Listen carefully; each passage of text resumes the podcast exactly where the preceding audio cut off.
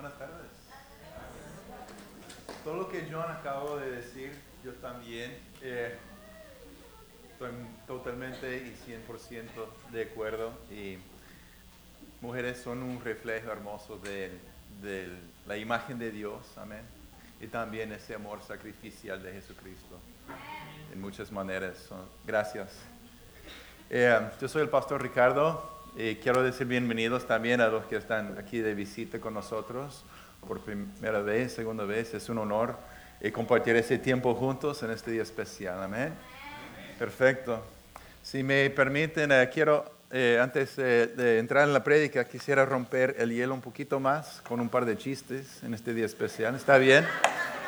¿Cuántos piensan que está bien reírnos en la, en la casa de Dios? Amén. En familia, la familia de Cristo. Eh, bueno, Federico tiene 34 años y todavía está soltero.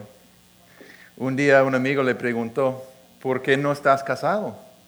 ¿No has podido encontrar una mujer que pudiera ser una buena esposa? Federico respondió, bueno, en realidad he encontrado muchas mujeres con las que quería casarme, pero cuando las llevo a casa para reunirme con mis padres, a mi madre no le gustan. Su amigo piensa por un momento y le dice, tengo, una, tengo la solución perfecta, solo encuentra una chica que sea como tu madre.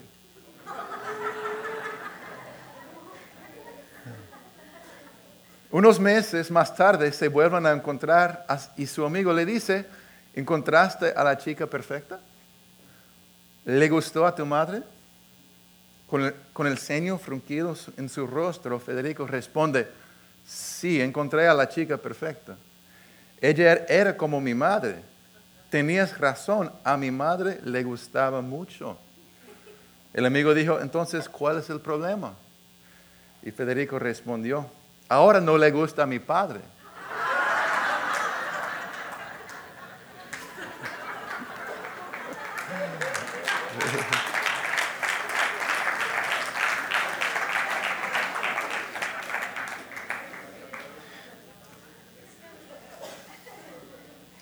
Una, mujer se llama Susan Savannah, le, da ese consejo a las, a las, madres. Si sus hijos le causan dolor de la cabeza, siga las instrucciones de la botella de aspirina, especialmente la parte que dice, manténganse alejados de los niños.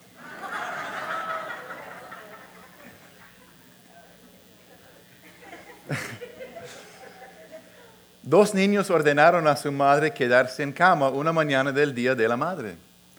Mientras estaba allí deseando desayunar en la cama, el olor a tocino flotaba en la cocina. Pero después de una larga espera, finalmente bajó a investigar. Los encontró a ambos sentados a la mesa comiendo tocino y huevos. Como por sorpresa para el Día de la Madre, uno de ellos explicó, decidimos preparar nuestro propio desayuno.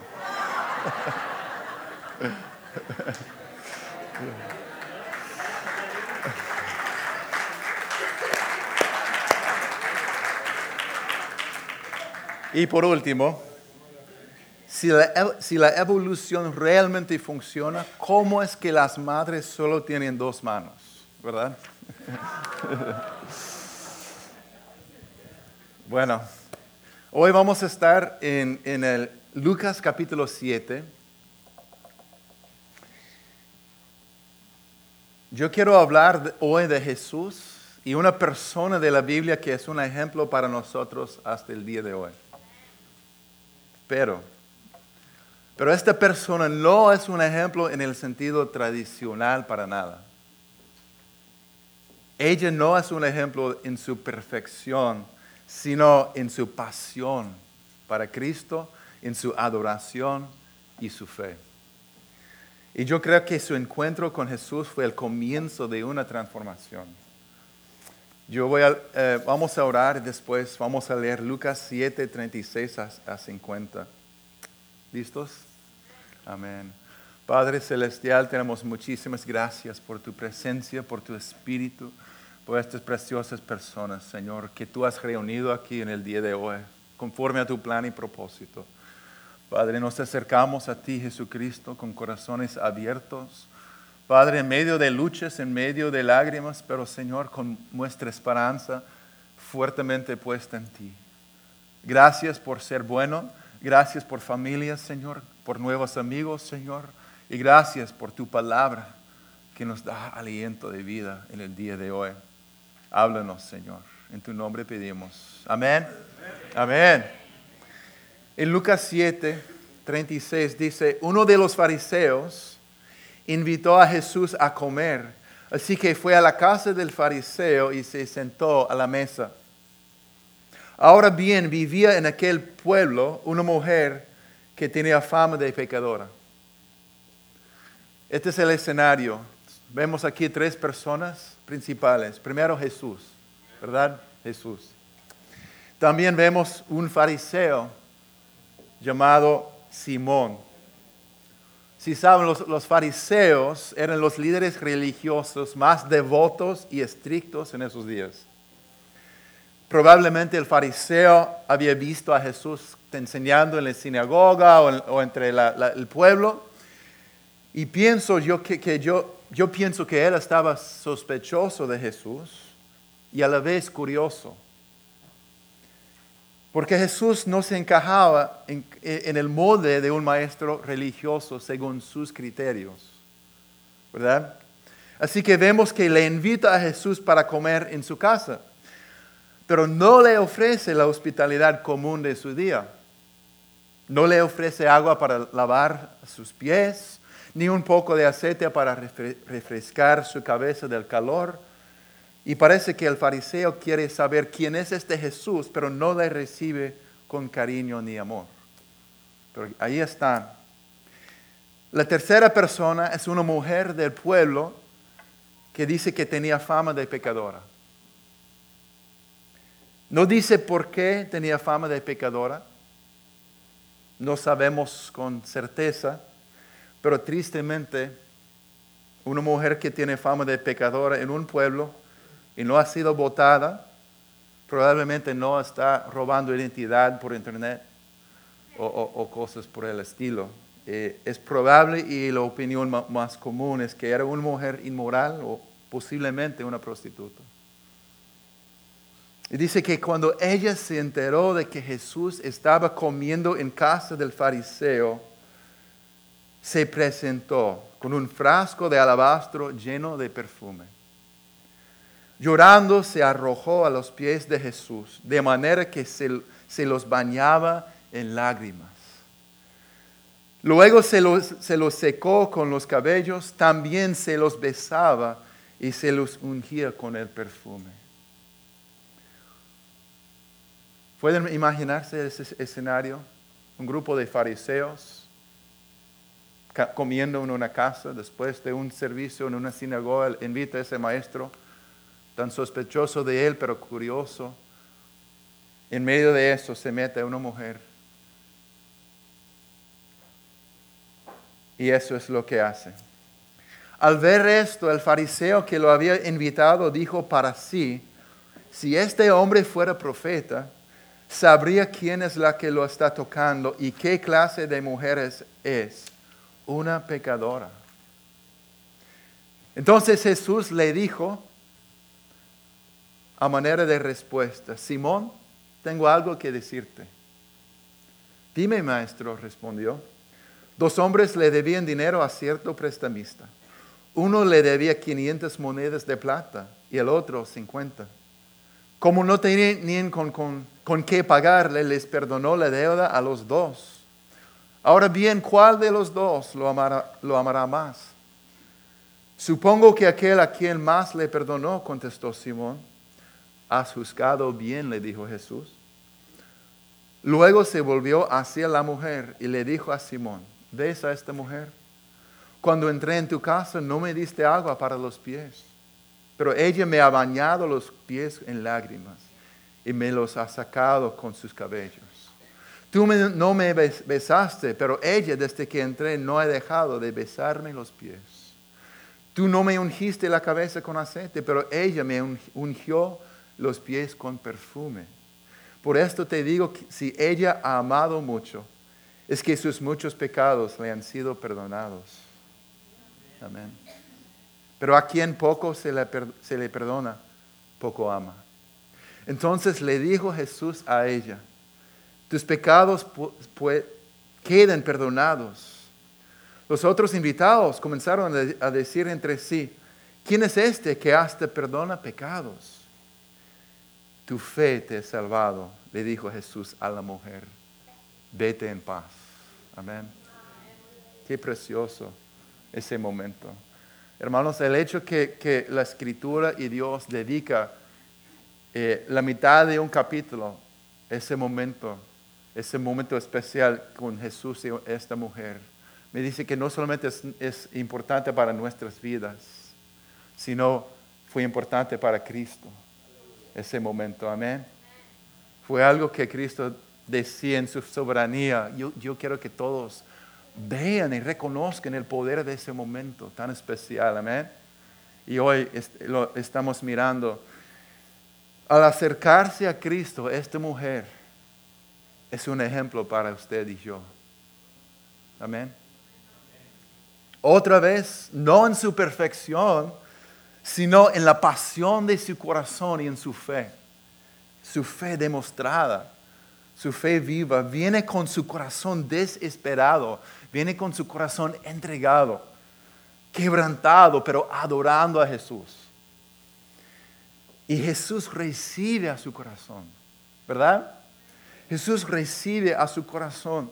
Quiero mirar cinco actitudes del corazón de esa mujer y cómo le responde Jesús. En primer lugar, Jesús recibe, recibe su corazón desesperadamente valiente. Jesús recibe, recibe su corazón desesperadamente valiente. Dice que cuando ella se enteró de que Jesús estaba comiendo en casa del fariseo, se presentó. Se presentó. La pecadora se mete en la casa del fariseo. Ahora era un ambiente religioso, de gente sumamente religiosa. En algún momento usted ha estado en un ambiente cuando de una vez sabías, yo estoy muy fuera de lugar aquí. ¿Qué hago aquí? Como se siente en el aire, ese, ese, ese ambiente, ese sentido de que no sé por qué, o tal vez sí, pero yo no, no pertenezco aquí. Yo creo que fue un ambiente, hasta Jesús probablemente se sentía esa tensión en el aire entre esos, esos hombres que habían invitado a él para criticar, para, para juzgar. Si están dados a criticar al Hijo de Dios en medio de ellos, imagínense la pecadora que se mete allí, cómo fue ese ambiente. Eran un grupo de personas quienes buscaban el favor de Dios a través de obras religiosas y la observación rígida de las reglas religiosas. Pero esa gente se pensaban más y mejores que todos los demás en su sociedad. Valoraban la separación de todo el mundo de toda tentación, de toda clase de pecado y toda persona pecaminosa. Eso fue su valor más fuerte, la separación de toda persona pecaminosa. Era un grupo exclusivo y muy dados a juzgar a los demás. Ciertamente ella no fue invitada a esa casa, ¿verdad? No fue invitada. Estaría muy, muy fuera de lugar muy posiblemente estaría públicamente denunciada. Y no tengo dudas que estaba muy, muy nerviosa en camino, caminando en camino a, la casa de su corazón, latiendo fuertemente al acercarse a ese lugar con un nudo en su garganta, ¿verdad? Pero estaba desesperada, desesperadamente valiente esa mujer. La valentía, como dijo el presidente Franklin D. Roosevelt durante que era presidente durante la Segunda Guerra Mundial, dice que la valentía no es la ausencia de miedo, sino la verdad de que hay algo más importante que el miedo. ¿Verdad? ¿Qué le, fue, ¿Qué le fue más grande, más importante que el miedo o pasar vergüenza para esta mujer? A pesar de todo, se presentó porque ella se enteró de que Jesús estaba allí. Amén. Tenía que venir donde estaba. fue impulsada. Había determinado que nada iba a pararla. No sabemos toda la historia, pero claramente Jesús había impactado su vida en algún momento profundamente. De tal manera que nada ni nadie le detenga de buscar, encontrarlo, a derramarle su corazón. Ni las opiniones de los demás, ah, ni su reputación, ni su falta de dignidad, ni su vergüenza, ni miedo, nada iba a parar a ella. Nada, porque estaba desesperada y también valiente. E, y Jesús recibe su corazón desesperadamente valiente. Amén. Hermanos, necesitamos a Cristo tanto, tanto como esta mujer. Por igual, también tenemos barreras. También a veces Dios nos está llamando a, buscarle, a acercarnos al altar, o ponernos de rodillas, o ayunar, o, pero luchamos. ¿Qué van a pensar los demás? Ellos son un ejemplo para nosotros. Pienso que muchas veces tenemos que ser un poco más desesperadamente valiente en nuestra búsqueda de Jesús. Amén. Amén. Si queremos más de Él, hagamos algo que no hemos hecho antes. Amén. Algo que a lo mejor otros no se atreven a hacer porque Cristo está en la casa. Porque sabemos que su presencia está ahí. Porque Él nos ama. Porque Él tiene más para nosotros. Amén. No importa lo que hagan los demás, Cristo está en la casa. Vale la pena meternos, amén, con un corazón desesperadamente valiente. La segunda cosa es que Jesús recibe su corazón entregado. Jesús recibe su corazón entregado. Dice que se presentó con un frasco de alabastro lleno de perfume.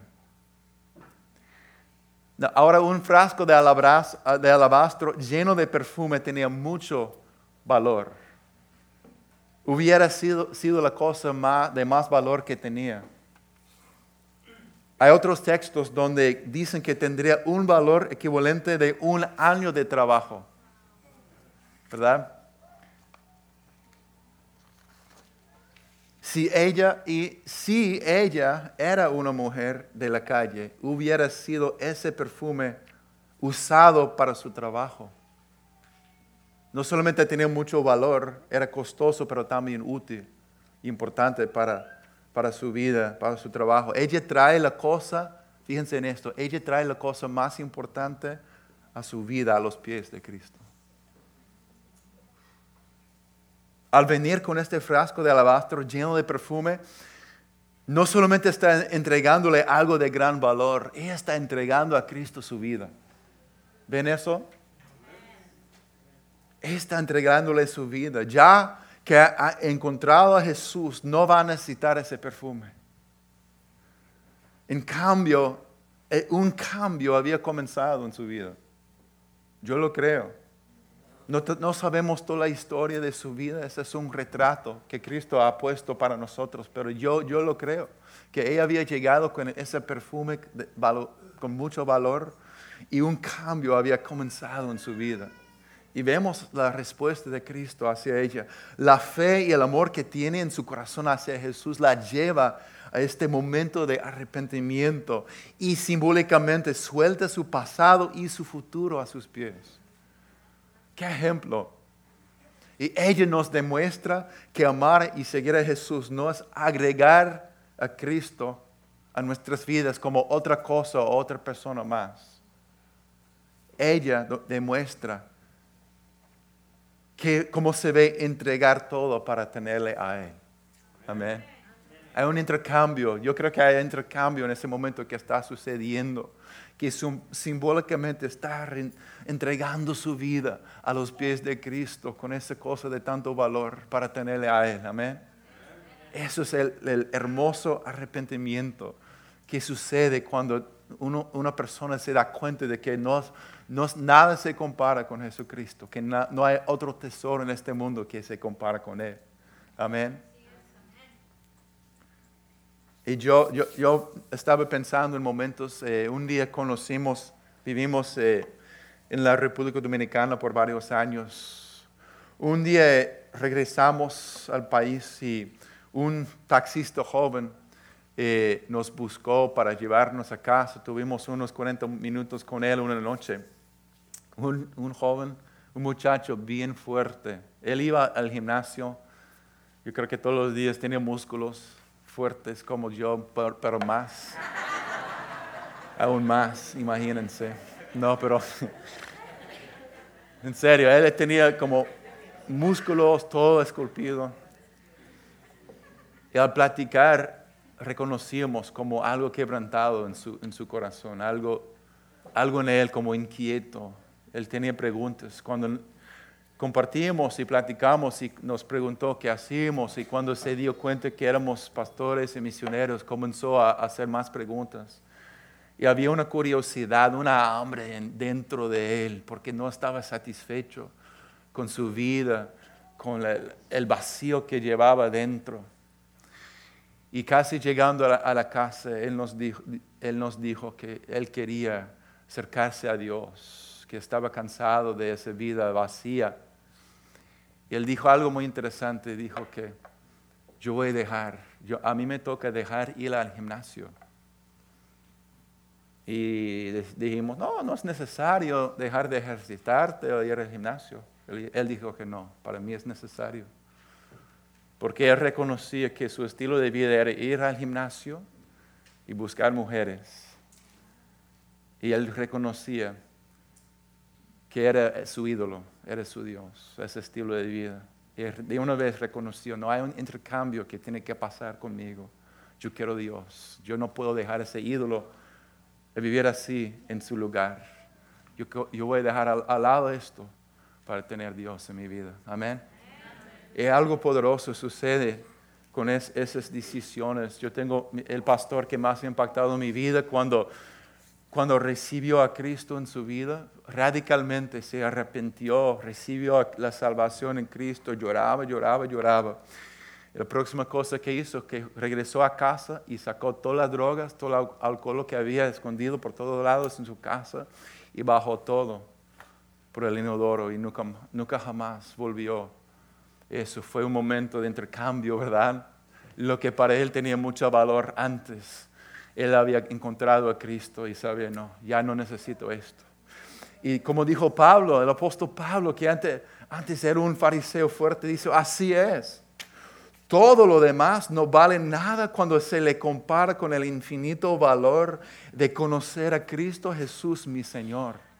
Por amor a Él he desechado todo lo demás y lo considero basura a fin de ganar a Cristo y llegar a ser uno con Él.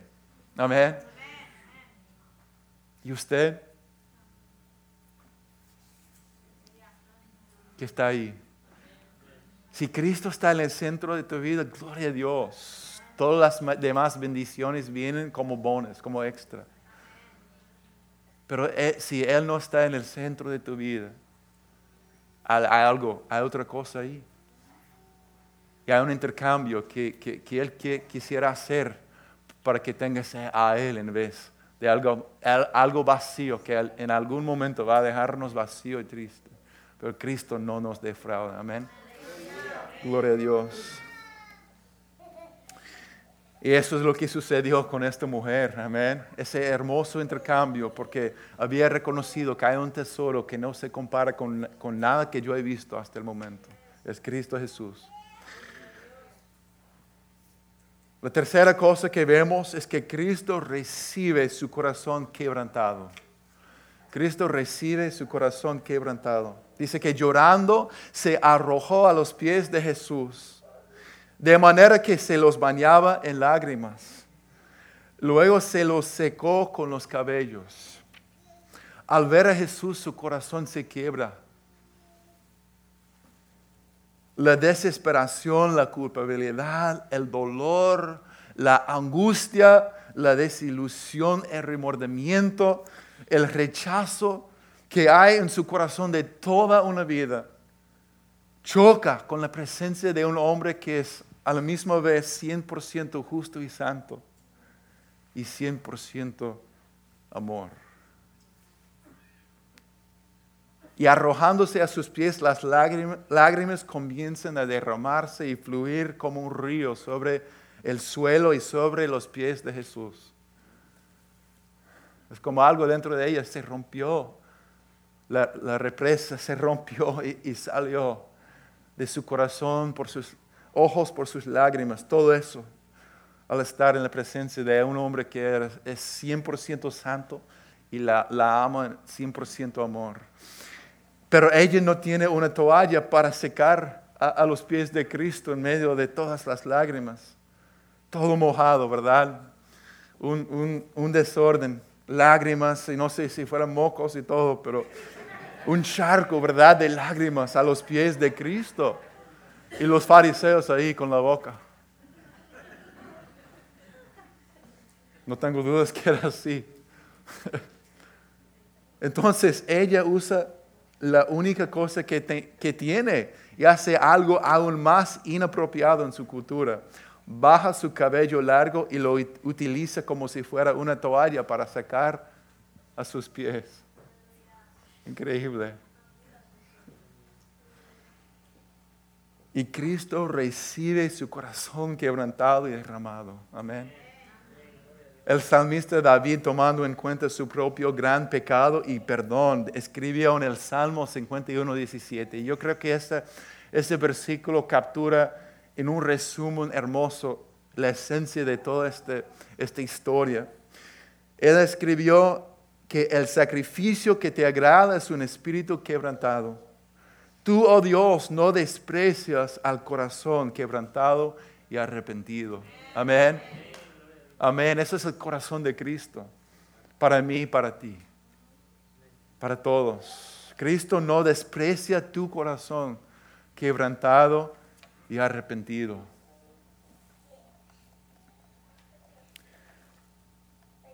La próxima cosa que vemos es que Cristo recibe su corazón de adoración agradecida. Cristo recibe su corazón de adoración agradecida. Dice que también se los besaba y se los ungía con el perfume. Ella es un ejemplo de la verdadera adoración. Un ejemplo hermoso y poderoso de la adoración verdadera. La palabra adoración en el, en el lenguaje original de la Biblia es proskeneo y viene de la palabra keneo que significa besar. Besar.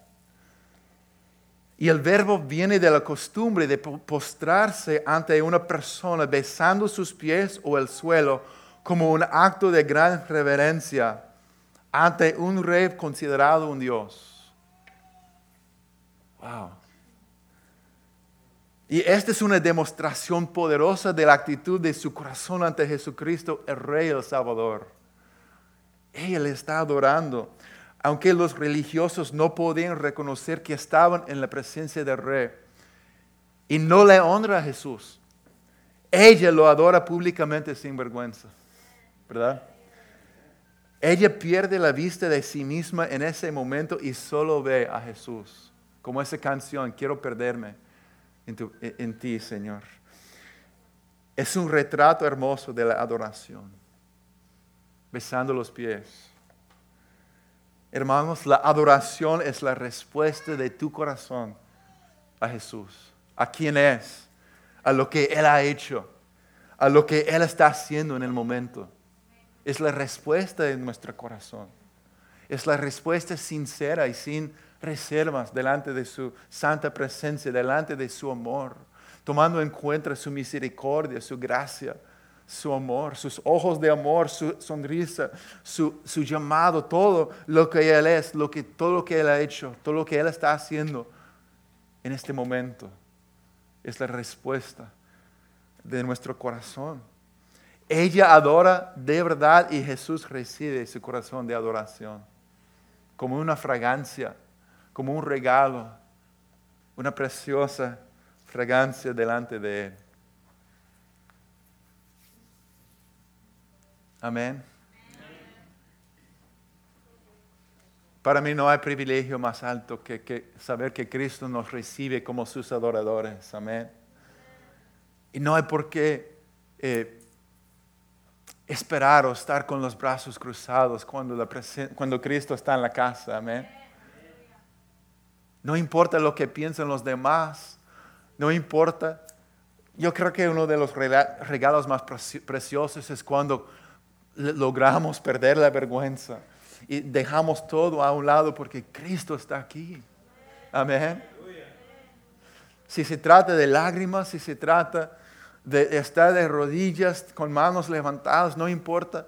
Eh, lo importante es que la actitud del corazón se manifieste. Amén.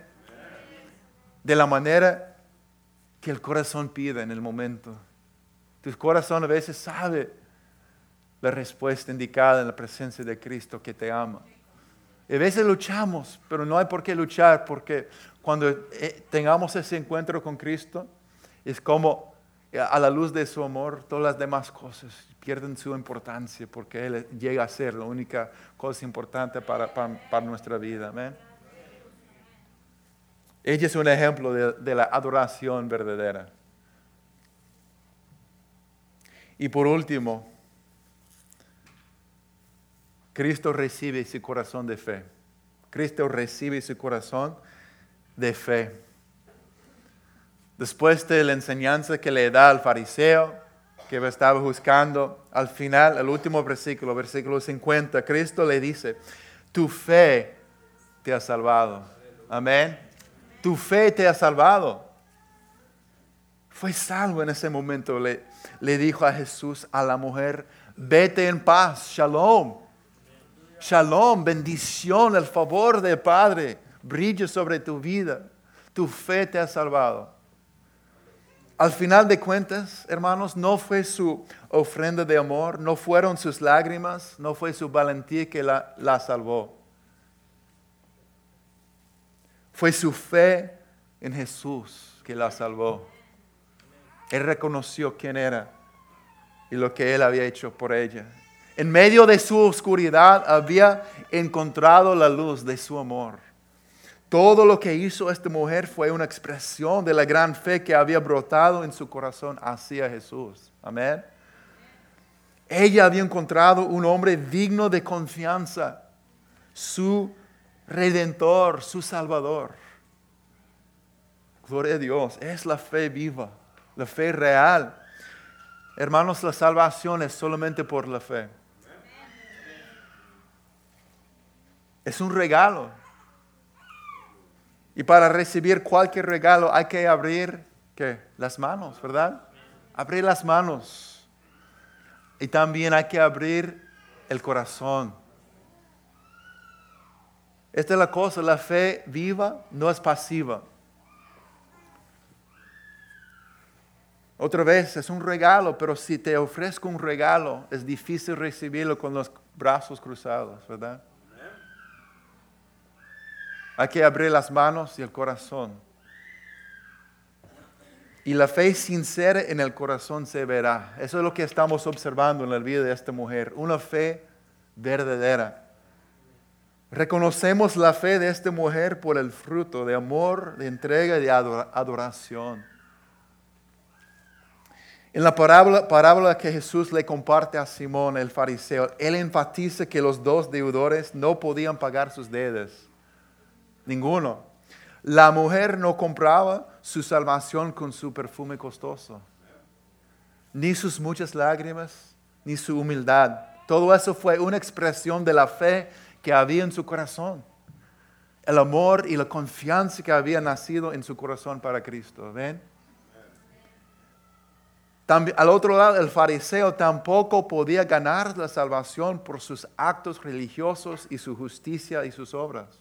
Imposible, porque como dice Romanos 3, 23 a todos, todos han pecado y están privados de la gloria de Dios.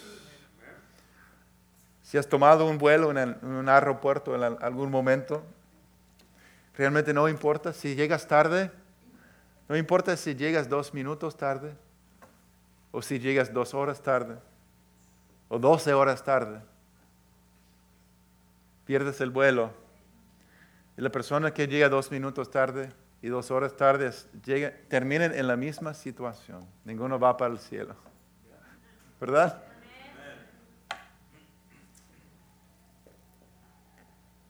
La pregunta para Simón es que él reconocía que quién era Jesús y él reconocía que era pecador y que solo podía ser salvo por Cristo y por su gracia.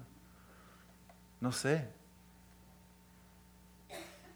esta es la cuestión para todos nosotros. El ejemplo de esta mujer es que ella reconoció que había perdido el plan de Dios para su vida, había perdido la, perfección por horas y, millas. Eh, no, no, podía salvarse, no había nada que podía hacer, pero había reconocido que quién era Cristo, el Rey Salvador, y se acercó con nada más que fe y un corazón entregado, derramado a Cristo. Eso es lo que el apóstol Pablo, quien antes era un fuerte fariseo, escribió en Tito 3, 4, a 5. Podemos leer juntos este poderoso, poderosa verdad. Dice, cuando Dios, nuestro Salvador, dio a conocer su bondad y amor, Él nos salvó, no por las acciones justas que nosotros habíamos hecho, sino por su misericordia nos lavó quitando nuestros pecados y nos dio un nuevo nacimiento y vida nueva por medio del Espíritu Santo. Amén. Esa es la salvación. Eso es lo que Cristo, como Él nos salva. La cosa es que los dos estaban en la misma situación, desesperadamente necesitados de Jesús al Salvador. Y usted, usted y yo también. Estamos en la misma situación. Cristo está en la casa. Él nos ama. Y el corazón quebrantado y arrepentido, Él no desprecia. Amén. Al contrario. Hermano, no importa si tu deuda, si tu pecado delante de Dios es más o menos de tu vecino, no, no, no se puede pagar. No importa si te identificas más con Simón el religioso o la mujer pecadora, necesitas que Cristo te salve y que Él sea tu todo. Amén. La clave es nuestra respuesta delante de Él. Y vemos aquí un ejemplo precioso de una respuesta de corazón a Cristo, el Salvador, el Rey. A lo mejor estás aquí y mirando hacia atrás, tu camino no ha sido bonito, no ha sido, ha sido difícil, ha sido duro, ha sido triste. En algunas maneras dices, yo me identifico con esa mujer, yo tengo remordimiento, yo tengo un corazón quebrantado, mucha desilusión. Yo tengo dolor en mi interior por muchas razones. Yo tengo poca confianza en la gente por, por por mi historia.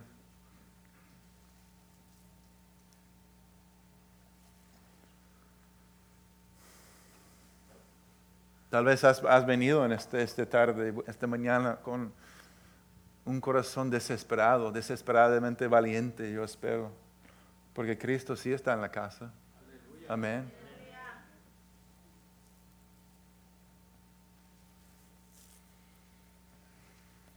Como dijo el salmista, tú, oh Dios, no desprecias al corazón quebrantado y arrepentido. Si queda cualquier duda en tu corazón, en tu mente, Cristo no desprecia tu corazón quebrantado y arrepentido.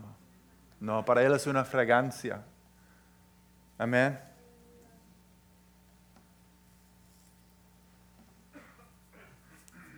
En este momento, yo tengo otro, otro otro llamado para todos, pero yo quiero dar, darte a, ti una oportunidad de decir con valentía, como esa mujer que decía, a mí no me importa quién está o qué piensen de mí o la, mirada que, que, me, me echen, la vergüenza que me toca pasar. Cristo está aquí y yo lo, yo lo necesito con todo mi corazón, con toda mi vida.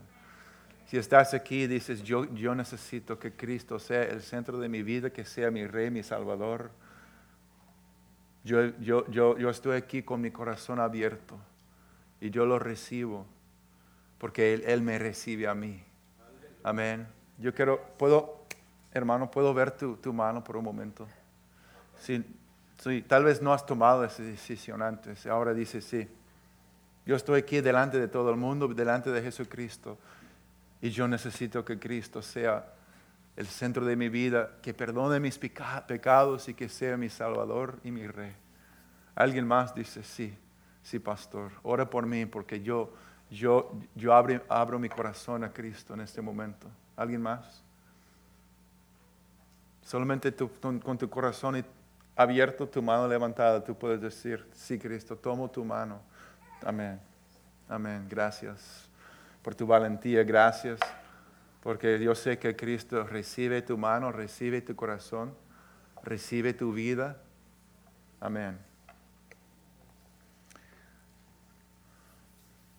Si estás todavía luchando con esta decisión, está bien, yo entiendo, pero hay personas aquí dispuestas en cualquier momento a orar contigo y caminar contigo. También, el otro, llamado es, es, tal vez eres un cristiano, no sé si tienes 10 años o muchos, mucho, mucho tiempo caminando con Cristo y conoces a Cristo, conoces a su verdad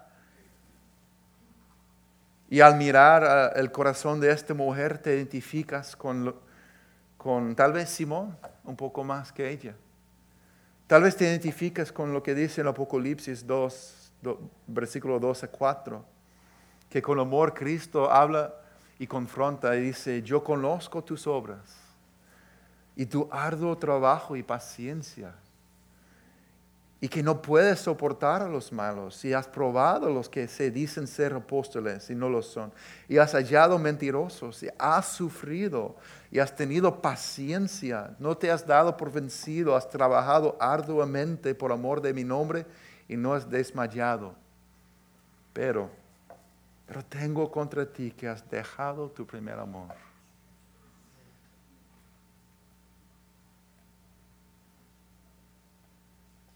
Has dejado tu primer amor. Yo sé por experiencia personal, cuando se ha dejado el primer amor, la última cosa que queremos hacer es ponernos en una situación, humillarnos delante de Dios y decir, Cristo, aquí estoy, con mis lágrimas, con mi corazón quebrantado, con mi dolor, con mi desilusión. Queremos mantenernos un poquito lejos porque el corazón, el alma está cansada por alguna, muchas razones. Pero al ver a esta mujer, reconocemos que algo más precioso que solamente una jornada larga con Cristo y después desilusión, cansancia, haber dejado el primer amor, entrar y salir igual. No. ¿Cuántos saben que Cristo nos ama más que eso y tiene para nosotros, un abrazo de amor, quiere renovar nuestra alma y nuestro corazón en su presencia, para que la fragancia de gratitud de un corazón quebrantado y arrepentido suba delante de Él como esa fragancia. Amén. Nuevamente, quiere refrescar nuestra alma a sus pies. Yo voy a orar y el equipo de adoración va a venir y después vamos a entrar en un momento cuando podemos responder a Cristo según pida tu corazón. Amén. Es un momento precioso delante de nuestro Señor y Salvador que nos ama con un amor perfecto. Te pido que abras sus, sus manos físicamente como un símbolo que dice mi corazón, Jesús, está abierto delante de ti en esta mañana. En esta tarde mi corazón está abierto delante de ti, mi vida está aquí delante de ti, Jesús. Me amas y te amo. Eres mío, tuyo soy. Jesús, venimos, nos acercamos a ti, Señor. Padre, tú no buscas la perfección, tú no te impresionas por las apariencias. Lo que te agrada, el sacrificio, Señor, que Jesús que te agrada es un corazón, Señor, derramado, sincero, abierto, Señor, y nos